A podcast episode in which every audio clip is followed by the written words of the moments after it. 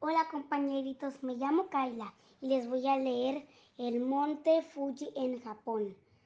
La vista más bella del Japón y sin duda una de las más bellas del mundo es la aparición lejana del Fuji.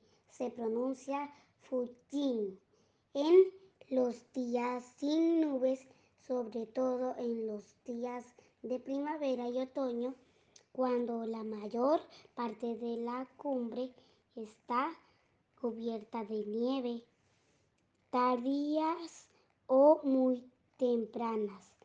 Rara vez puede distinguirse la base sin nieve, que conserva el mismo color que los cielos.